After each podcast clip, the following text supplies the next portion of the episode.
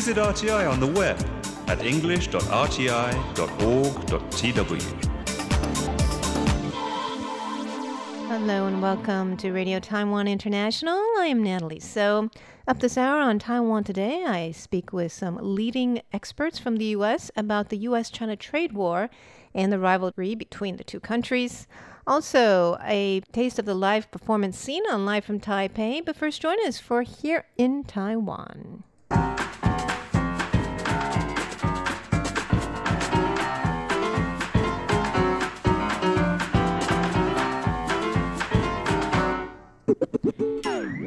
Welcome to Here in Taiwan. It's Friday, January 11th, and in the studio we have Jake Chen, Hello. Paula Chow. Hello. And I am Natalie So. We'll be talking about why The Guardian thinks Taiwan is a top world destination. Also, where Taiwan stands on the friendly scale in another global survey. Also, some stories that made the news of parents kicking out their grown sons. And a 100 kilometer race coming up in Taipei. Those stories and more next.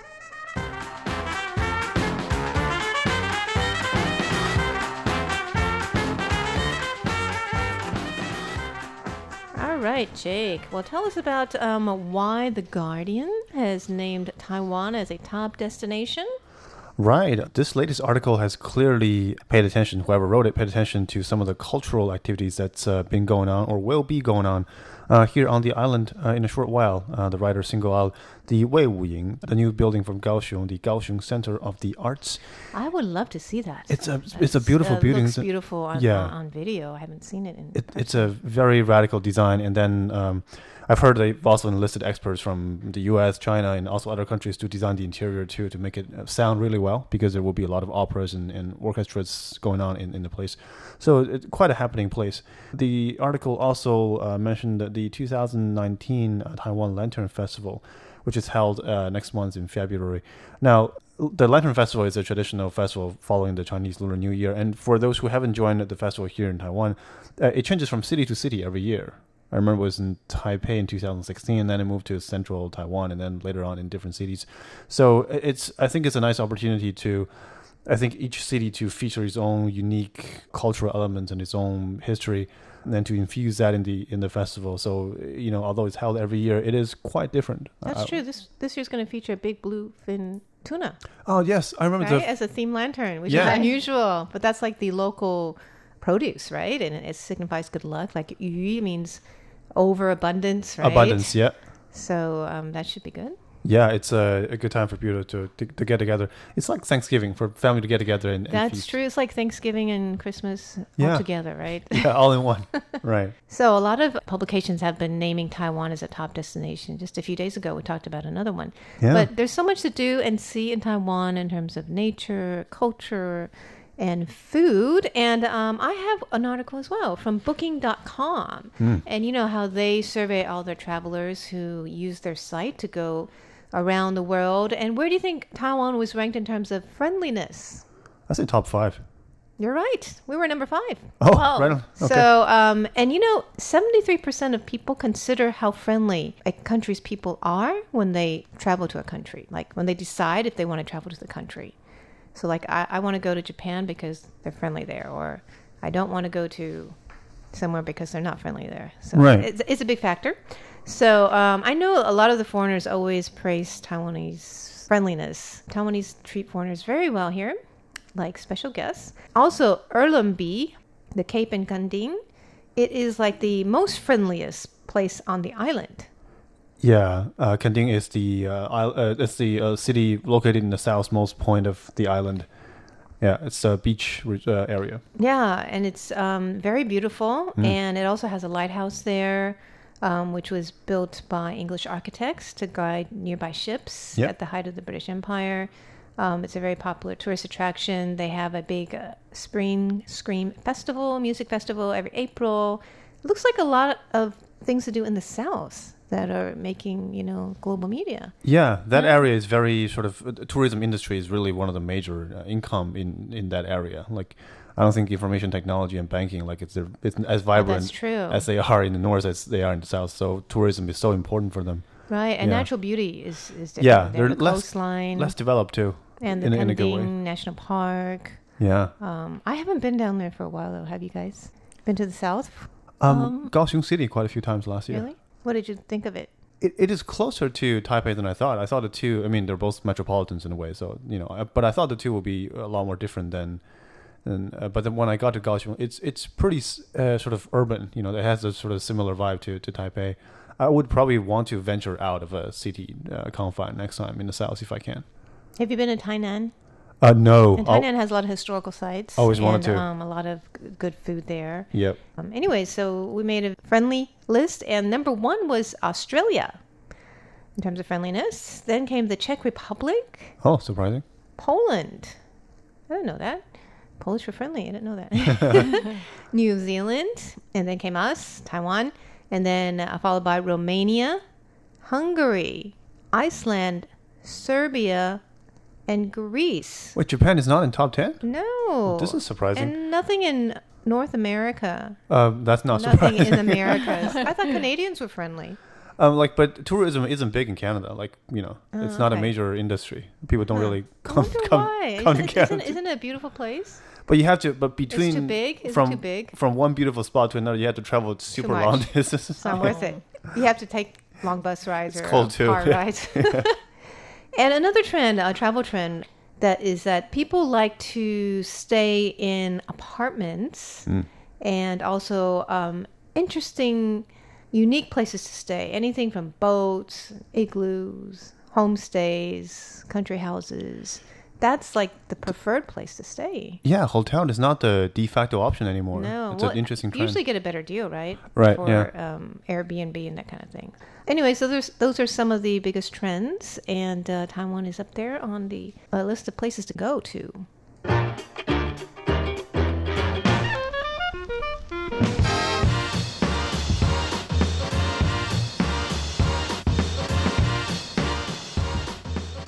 Okay, we have a couple stories of grown sons in the news who are getting kicked out by their parents. Tell us what's happening there. Okay, the first story is about an engineer. Um, he is 33 years old and he graduated from a top college in Taiwan. And like many of his classmates, he uh, worked as an engineer at the Hsinchu um, Science Based Park. And he earned about 2,000 US dollars per month, which is pretty good. However, because he doesn't want to put in long hours, he used to work about 12 hours per day. Wow, that's a lot. It is a lot. Yeah. So after one year, he decided to find something easy, and then he now earns one thousand US dollars. However, Oh. he doesn't have you Big know. difference. well, I wonder It what he's doing now. He's halved his income. Well, he doesn't have any pressure. He doesn't have to show any responsibilities because he lives with his parents, and his parents Ah. has a big house. There are only three people uh, in his family. So, and he said that well. And you know, I, I I don't want to move out because uh, the house is big. I can walk to the um, MRT station. It's so close, and there's a parking space. Who wants to move out? That's true. I mean, housing is expensive wherever you go, Yeah, it's and uh, real estate is really yeah. costly here. I mean, he Uh, could live off a thousand dollars if he doesn't have No uh, rent. rent or even Yes. much transportation to pay. Right. Right. right. But his parents are really, you know, worried about his, you know, refusing to grow up. So they, um, they thought, you know, um, And- maybe But he's still working though, right? And he's how- just not working to his potential. How old is right, he, by the way? income. he's 33. right. So And he's- then- okay. He's my age. his parents said, well, there are two things.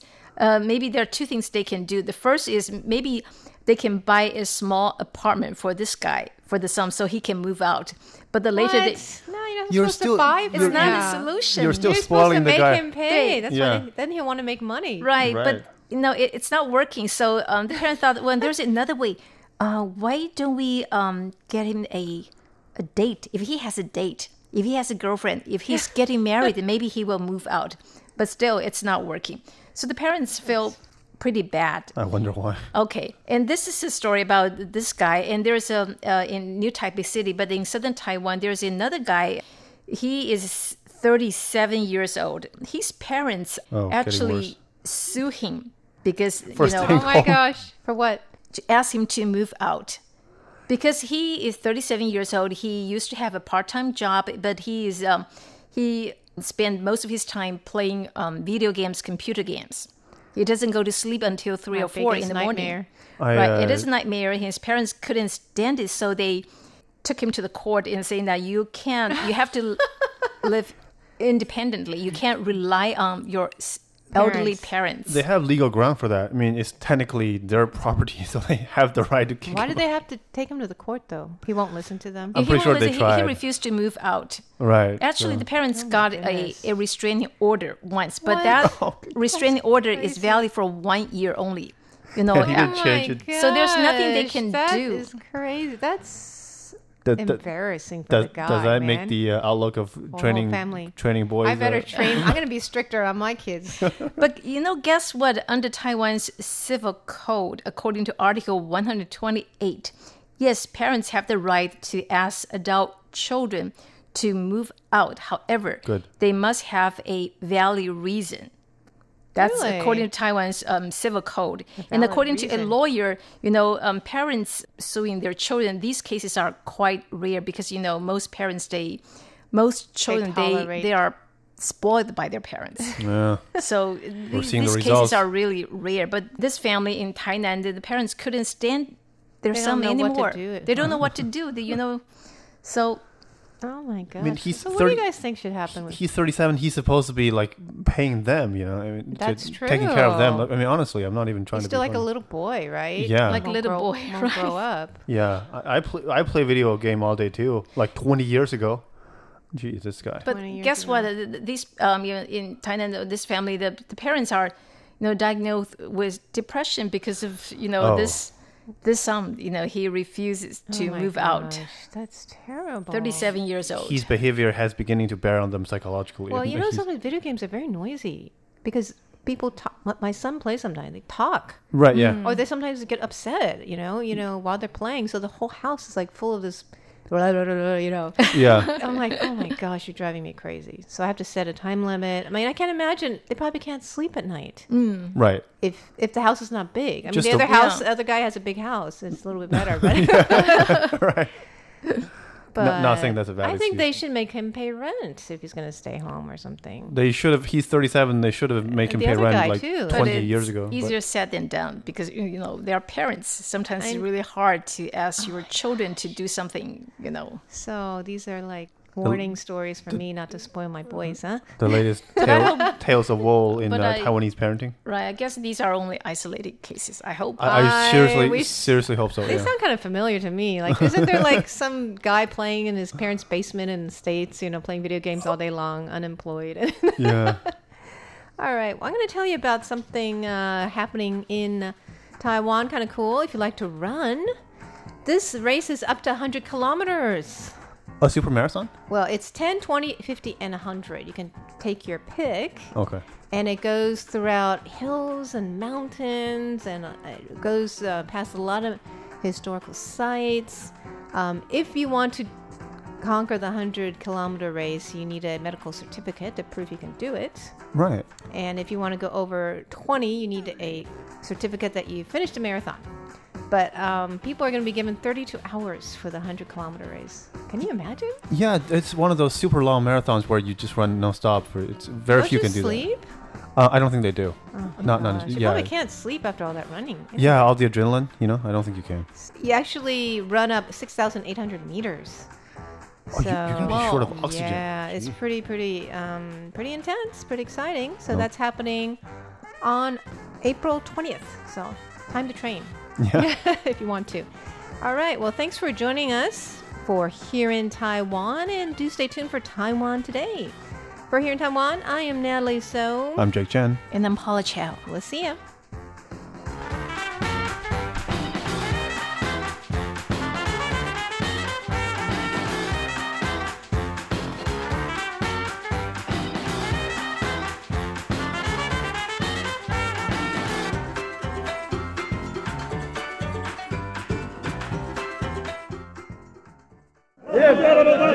From a fruit market in Tel Aviv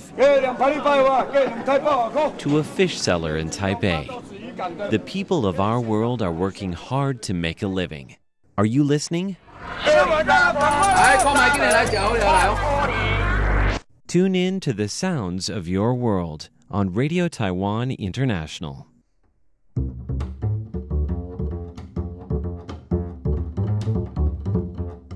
Taiwan Today with Natalie So.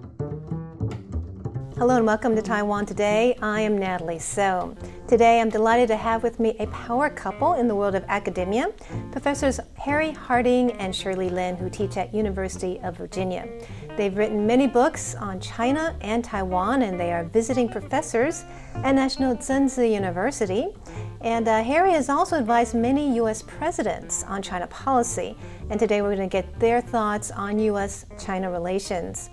Well, the biggest issue recently in U.S. China relations is the trade war and the truce and ongoing talks. Harry, tell me what you think about the progress of the trade war right now. Right. Of course, we are right in the middle of negotiations between the two sides, and it's too early to tell what's going to happen. Um, I think the Chinese are now taking the pressure from the United States very seriously. They're coming up with an offer to the U.S. And so there are really two questions. First of all, will that offer really be good enough to satisfy American demands and requirements? And secondly, will Trump really hold out for a, a good offer? Will he want to declare victory and accept something less of what we really ought to be pushing for? Uh, so there are two risks. One is that the uh, Chinese will offer too little, and the other is that Trump will accept too little. But hopefully they will come to a good resolution. And this aspect of the competition can be can be round, uh, wrapped up. The problem will be that this will continue to be a very competitive relationship going forward. Definitely. Um, and Shirley, what do you think about the U.S. China trade war? I agree with uh, Harry's view that in the long term, it's a competitive relationship that's unlikely going to resolve their differences. Uh, however, I think the real reason for the trade war uh, is a technology war given the distance between um, Chinese technology and uh, advanced economy technology, I think China's uh, catching up and the rise of China really depends on uh, their having more basic research, um, and setting the standards for the world's uh, technological advancement. And I think in this way, Made in China 2025, for example, uh, will enhance, intensify the competition between the U.S. and China, and therefore the trade war or the technology war uh, is unlikely to end uh, in the short or medium term. Right. And the U.S. seems very nervous about um, Chinese technology, right? Like for Huawei for security reasons. And yes. So this is going to be a very major issue going forward. it's forward. going to be a very major issue. The competition is going to be really multifaceted and is going to be, I think, global. It's not just going to be in Asia. Uh, it's going to be, uh, first of all, an economic competition over the vitality of the economies. Uh, the two models, you know, the economic and the political systems of the two countries, and both are putting themselves forward as models for the rest of the world soft power, cultural power, and influence. Now we're talking about sharp power, the ability to, especially to use social media to reach inside other countries to influence them, and uh, tech power, technology power, and financial power. The uh, uh, battle over whose currency will be the major reserve currency going forward, that will be, I think, a long term issue. So, how would you describe the um, current relations between U.S. and China? Some people have called it a Cold War. Mm. Um, what would you say, Harry? I would say that it is a highly competitive relationship between two highly interdependent countries.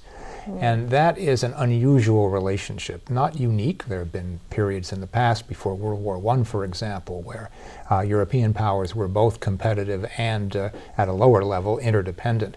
But it's unlike the original Cold War with the Soviet Union, where uh, there was very little interdependence. They were mutually isolated. Uh, and so I think it's very different. The one similarity that gives us some hope that we can avoid an open conflict is that both China and the United States are nuclear powers. That worked between the United States and the Soviet Union. I'm pretty confident it'll work for, uh, for China and the U.S. But that does not mean there will not be a, a competitive relationship over military power and capability as well. And um, you've advised many U.S. presidents mm. on their China policy. So, how do you think Trump is doing?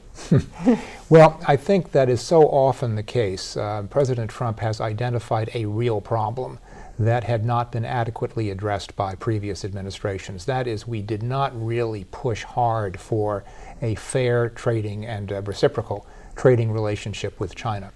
Uh, there was just a very interesting interview that the former U.S. Trade Representative Charlene Barshefsky gave, uh, in which she said pretty much that, that we didn't push back hard enough. So I think that many people think that Trump is properly less patient, more demanding. What he's calling is, I want results oriented engagement, not just engagement for its own sake.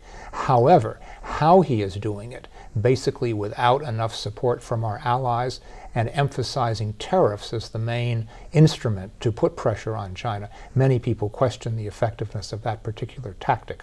Right, he calls himself the tariff man now, right? yes, he calls himself so, that, and that's what he is, and whether he should be is, is the question. Hmm. So, I mean, both sides are going to be hurting from this yes. trade war, right? Well, which side do you think is going to be hurting more? Well, I think both sides are hurting. I think it depends on where you look. In mm-hmm. terms of the stock market, both have hurt. China has been hurting more. Uh, in terms of uh, export losses, I think, of course, American farmers have been have been targeted. Everybody is hurting. Both sides are hurting. Um, I think what's really interesting is to see how the domestic political processes are responding. I would say that the American public is not expressing much concern yet. The American business community is just beginning to. I think that the domestic pressure on leaders to resolve the trade war, at least temporarily, is coming more from the Chinese side, frankly. Uh, their economy, in that sense, is hurting more uh, than the American economy is. So why do you think there's not as much pressure from America? Have they not felt it yet? I think that I think that consumers exactly consumers have not felt it yet. Uh, we went through a Christmas season. It was too early for it to have much effect. I don't think that consumers have uh, have felt it. Producers have either felt it, or uh, as in the case of farmers, or they anticipate uh, feeling it.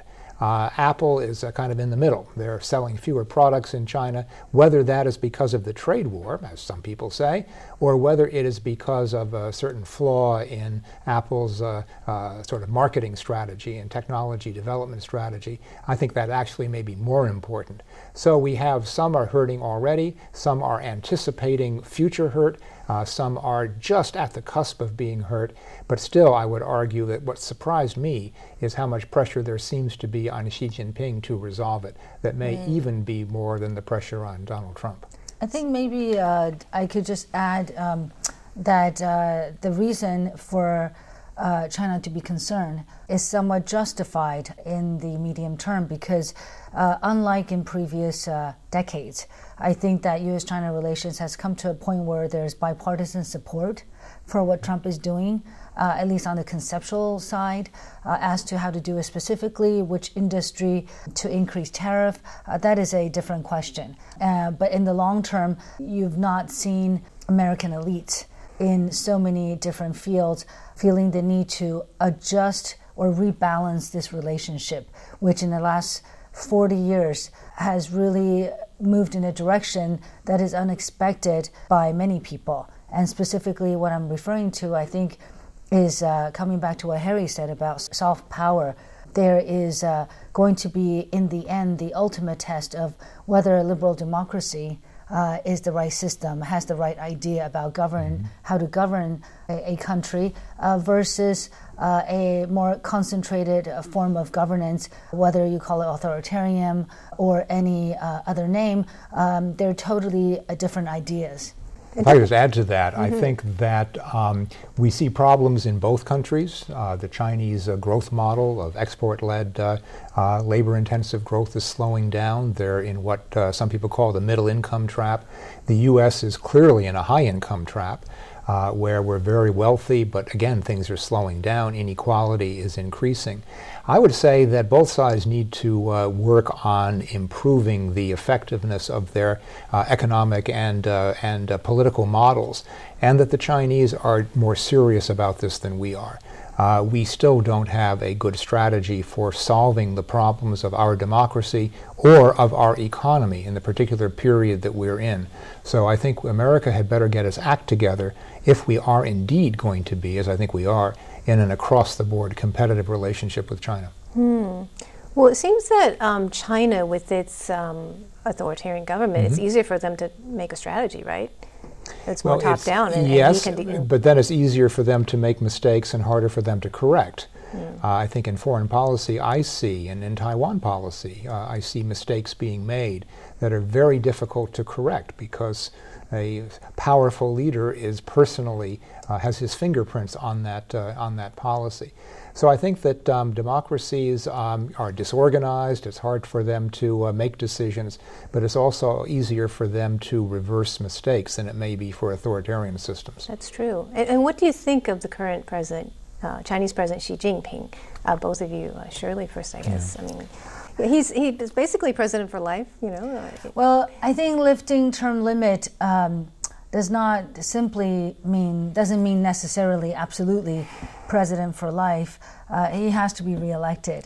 But of course, uh, what he has been doing since he came to power uh, is really concentrating power and information in a way that is moving the Communist Party in somewhat of a different direction than in the past. And some uh, say that he's a revisionist, that he's a Maoist, uh, but whatever it is, he is now sitting on more important um, decisions than any other leader has done since Deng Xiaoping.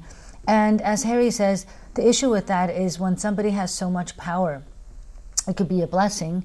And I often say that in terms of uh, long term strategy like cross strait relations, he may have the authority now to finally change it to move it toward a more constructive relationship or the opposite. And here is the problem with uh, too much concentration of power is that, first of all, you have to assume he has good information.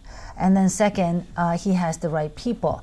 Uh, and I think when someone is too powerful, it is hard to get the information you want uh, because there's so much fear of saying the wrong thing and being punished for it. Uh, but also, uh, how do you ensure the system continues to be meritocratic?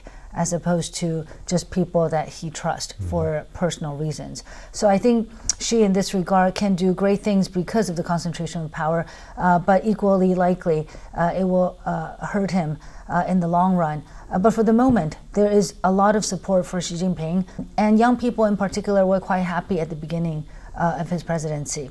But since the term limit lifting, I think there is a, a visible uneasiness, especially among the younger generation as to why uh, China is going in this direction. And Harry, what do you think of Xi Jinping and where he's taking China? Well, I think um, domestically, unfortunately, I think he has the right idea. China has to get out of the middle income trap, but the way that he's doing it, especially on the technology side, is now creating a lot of pushback from other countries, not just the United States, but also Europe.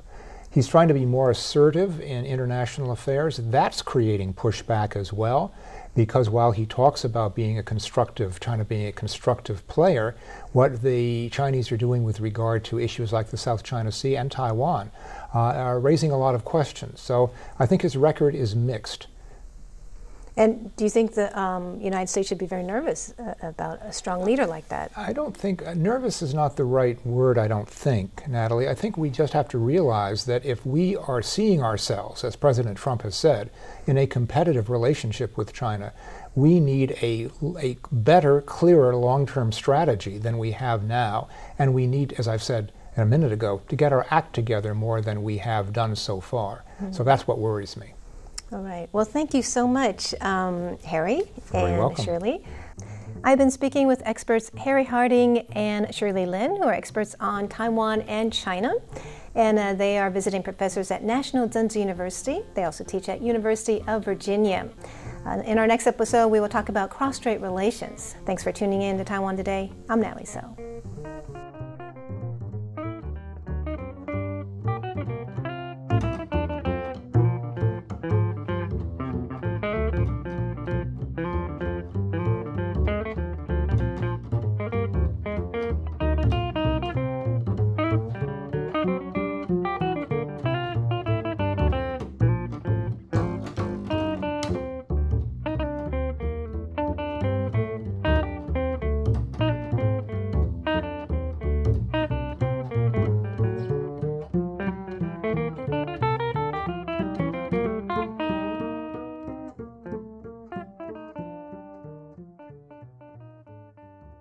What do you know about Taiwan? I know who the president is. What about their local music and food? Well, hmm, what do you suggest? Tune in to Radio Taiwan International. Here at RTI, we offer the authentic Taiwan experience. You hear the sound of remote attractions, the local food, music, the lives of real Taiwanese as they live it. Visit english.rti.org.tw. Listen to the real Taiwan.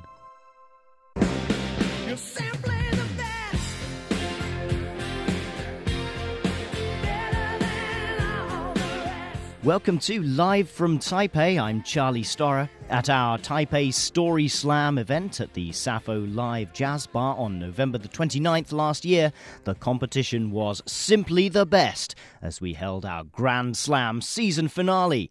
This week's story brought to you by former Grand Slam champion Curtis Starkey of the United States. Starkey.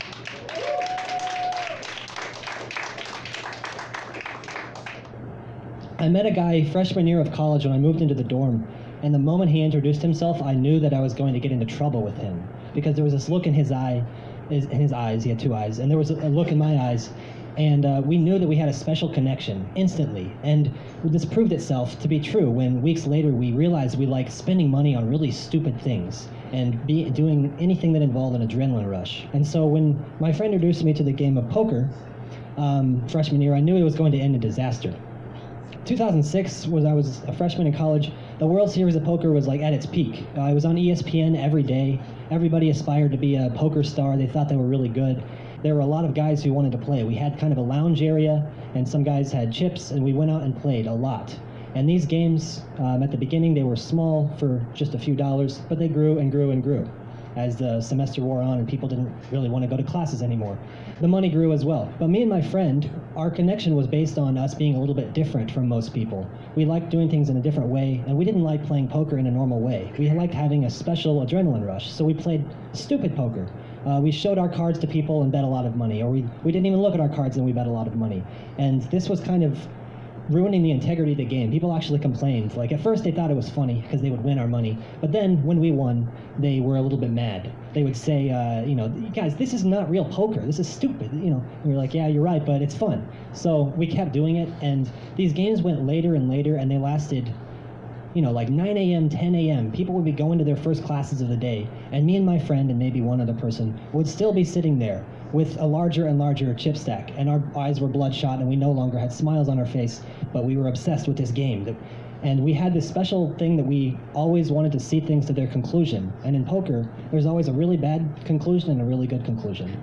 Usually, a lot of times, we had a, a lot of good highs and a lot of really, really low lows. And so, luckily, at the end of that year, we came out a little bit ahead, and we had a break over the summer, and we came back sophomore year, and we were more responsible. Um, we, we grew up. We had girlfriends, and we had we cared about school more, or so we thought. But one night we were playing poker until about midnight, and our girlfriends were waiting for us in our rooms. And we told them we'll be done at midnight. We promise. And at midnight we weren't done. We wanted to play more. There was maybe a hundred dollars of money in there. That was a lot, and we were having fun. And it was just me and my friend, of course, late at night, and maybe one other person. And the one other person lost. And at 2 a.m., as the five-minute texts had lasted two hours, and then 3 a.m., and then 4 a.m., uh, we, we still did not return to our rooms. My girlfriend came out of my my dorm room and she said uh, she just looked at the table and said you've got you've got issues and she went back up to her dorm so i missed out on that date night and then my friend's girlfriend came out of his room one hour later and she said are you kidding me you're still playing poker you, you guys got issues you have to seek help like you have you have a girlfriend this is not responsible and you know, at that point, we had worried that we were we were losing this fire of poker. Maybe like a lot of people had kind of been alienated, and we were, you know, we, we thought we had lost this fire. But then we looked at each other in that moment and realized the fire was still there because we should be doing something responsible in this moment, like consoling our girlfriends. But instead, we played for three more hours, and you know, so and then junior year was no exception. We played these larger and larger games uh, involving breaching the hundred dollar mark at this point, which back in 2008 money, inflation and stuff, that's that's a lot of money for college students. So um, there was one night where my friend had a uh, had a final at 8 a.m. and so he told me, okay, we really need to be responsible tonight. This is a different night. We have to be done at 10 p.m.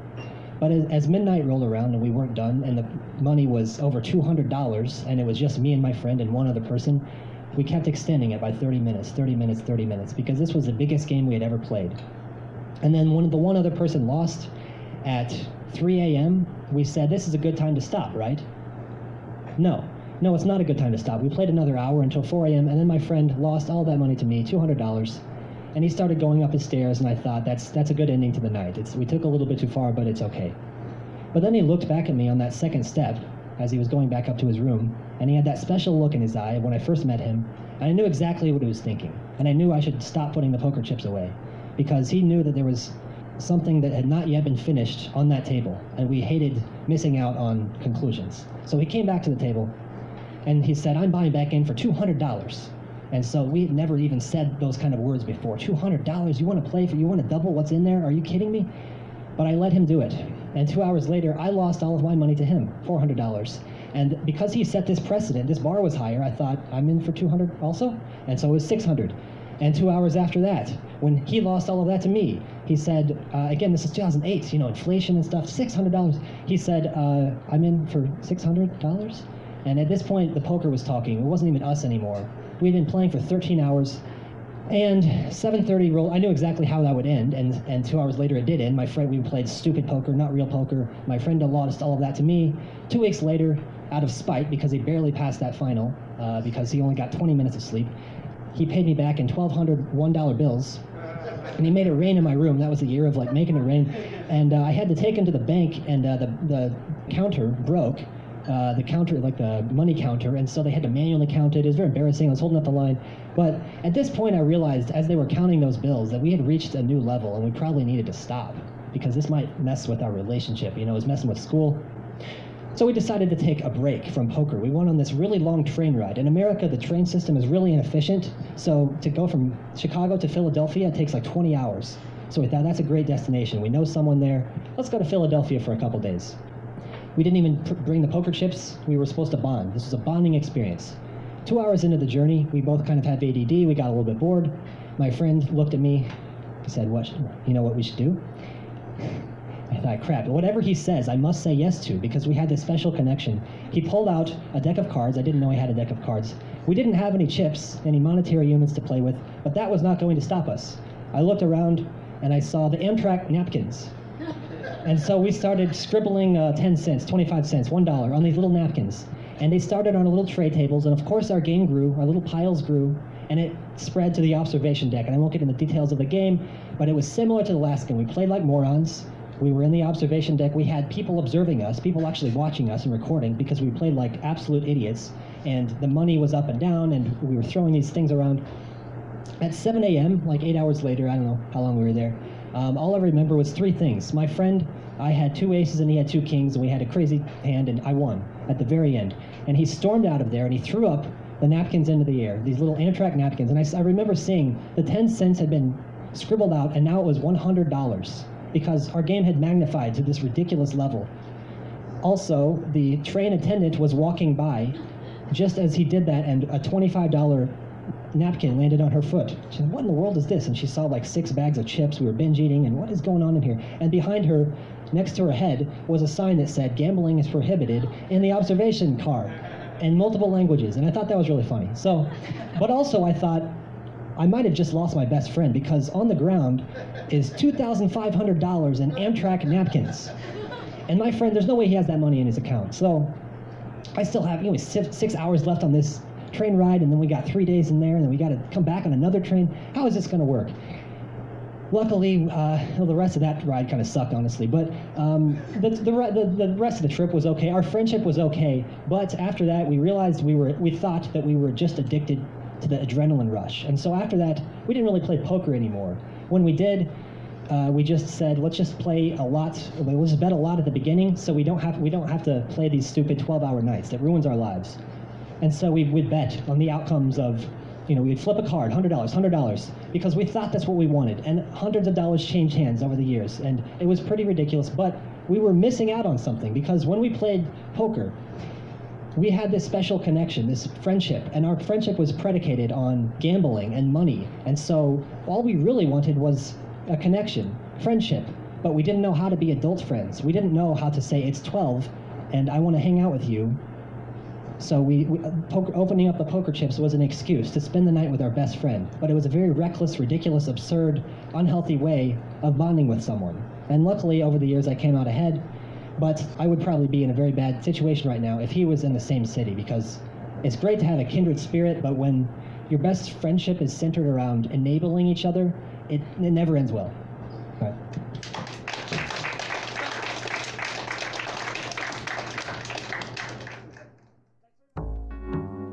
This is Radio Taiwan International. Newsmakers, a look at Taiwan's movers and shakers. President Tsai Ing wen was in the news this week, as a recent poll conducted by the Taiwan Brain Trust think tank shows that her approval rate has dropped to 19%, the lowest figure since taking office. 66.3% of respondents claimed that they will not vote for Tsai should she choose to run again in 2020. According to the survey, the majority of respondents do not agree with her handling of cross strait relations. Tsai's public approval rate has been steadily dropping since her election in 2016 as Taiwan's first female president, at which point approval ratings were at 70%. In a New Year's Day speech on Tuesday, the president proposed a movement towards improving cross strait relations held up by four distinct musts. First, she claimed that China must face the reality of the existence of the ROC. Second, it must respect Taiwan's commitment to freedom and democracy. Third, it must handle cross strait differences in a peaceful manner. And lastly, Tsai claimed that governments and government authorized agencies should be the sole negotiators regarding cross strait relations. More recently, Tsai called a press conference to respond to remarks made by Chinese President Xi Jinping regarding unification. She claimed that Taiwan will never accept a one country, two systems framework. Much of the public concern regarding Tsai's cross strait policy is centered around her rejection of the 1992 consensus, which accepts the one China policy. In a response to an open letter published by pro Taiwan independence activists asking her to not run for a second term, Tsai said that rather than the presidency being a position determined by a few individuals, it is up to the Democratic Progressive Party to nominate a candidate and up to Taiwan's democratic system to elect a president. She is quoted as saying that the most crucial issue facing Taiwan now is how to safeguard the country's sovereignty. Tsai received a master's degree in economics from Cornell, an Ivy League, and a doctorate from the London School of Economics. After her education, she spent some time as a law professor at Soochow University and Chengchi University in Taiwan.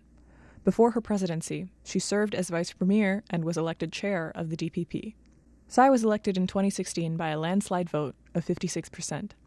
The record low in approval ratings suggests a major crisis for Tsai if she plans on running for re election in 2020.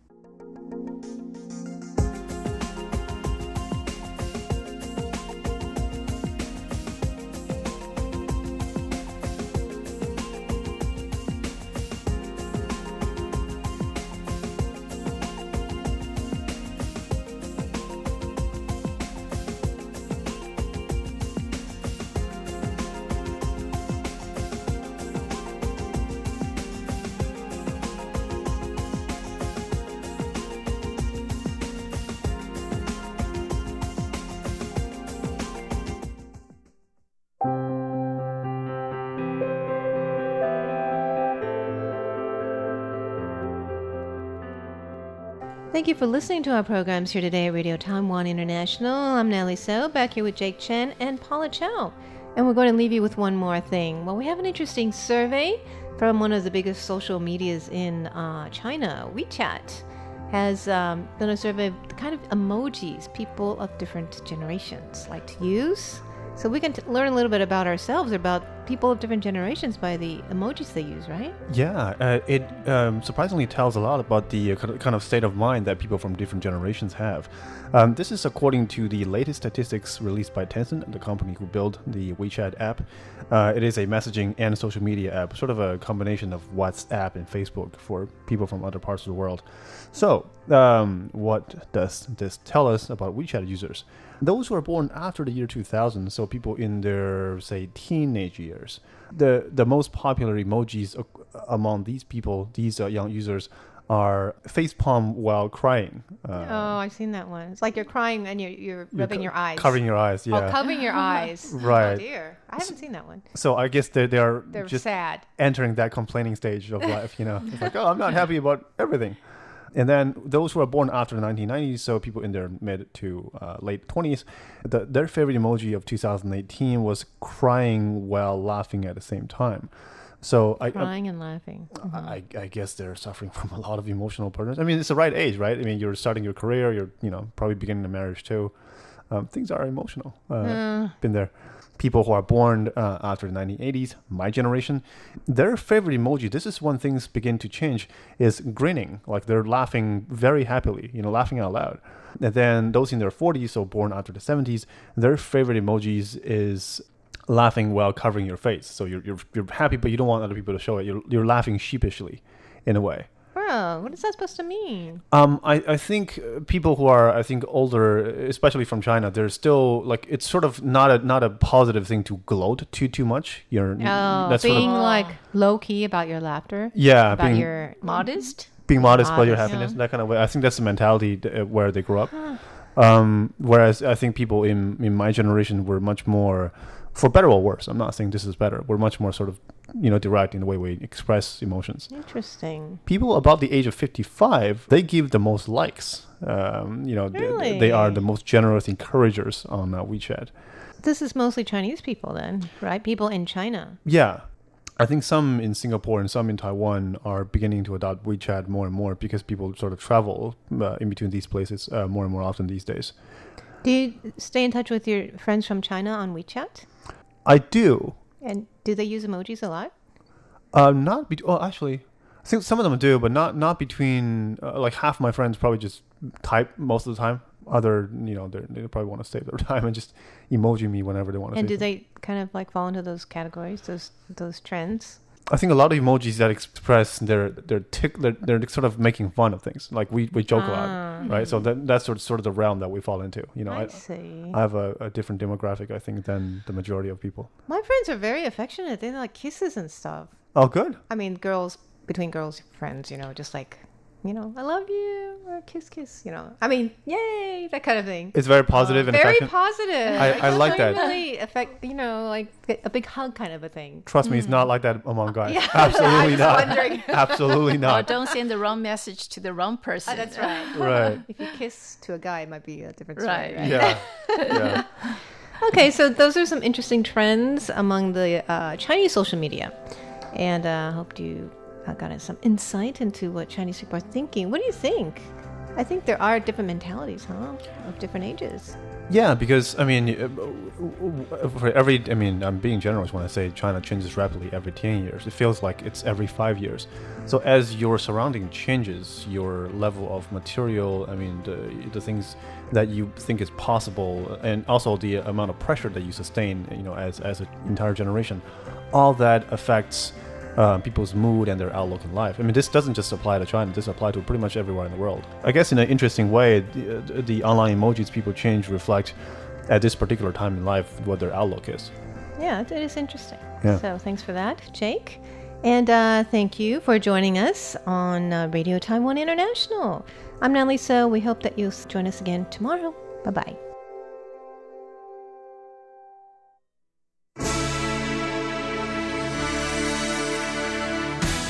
Thank you for listening to Radio Taiwan International, broadcasting from Taipei, Taiwan.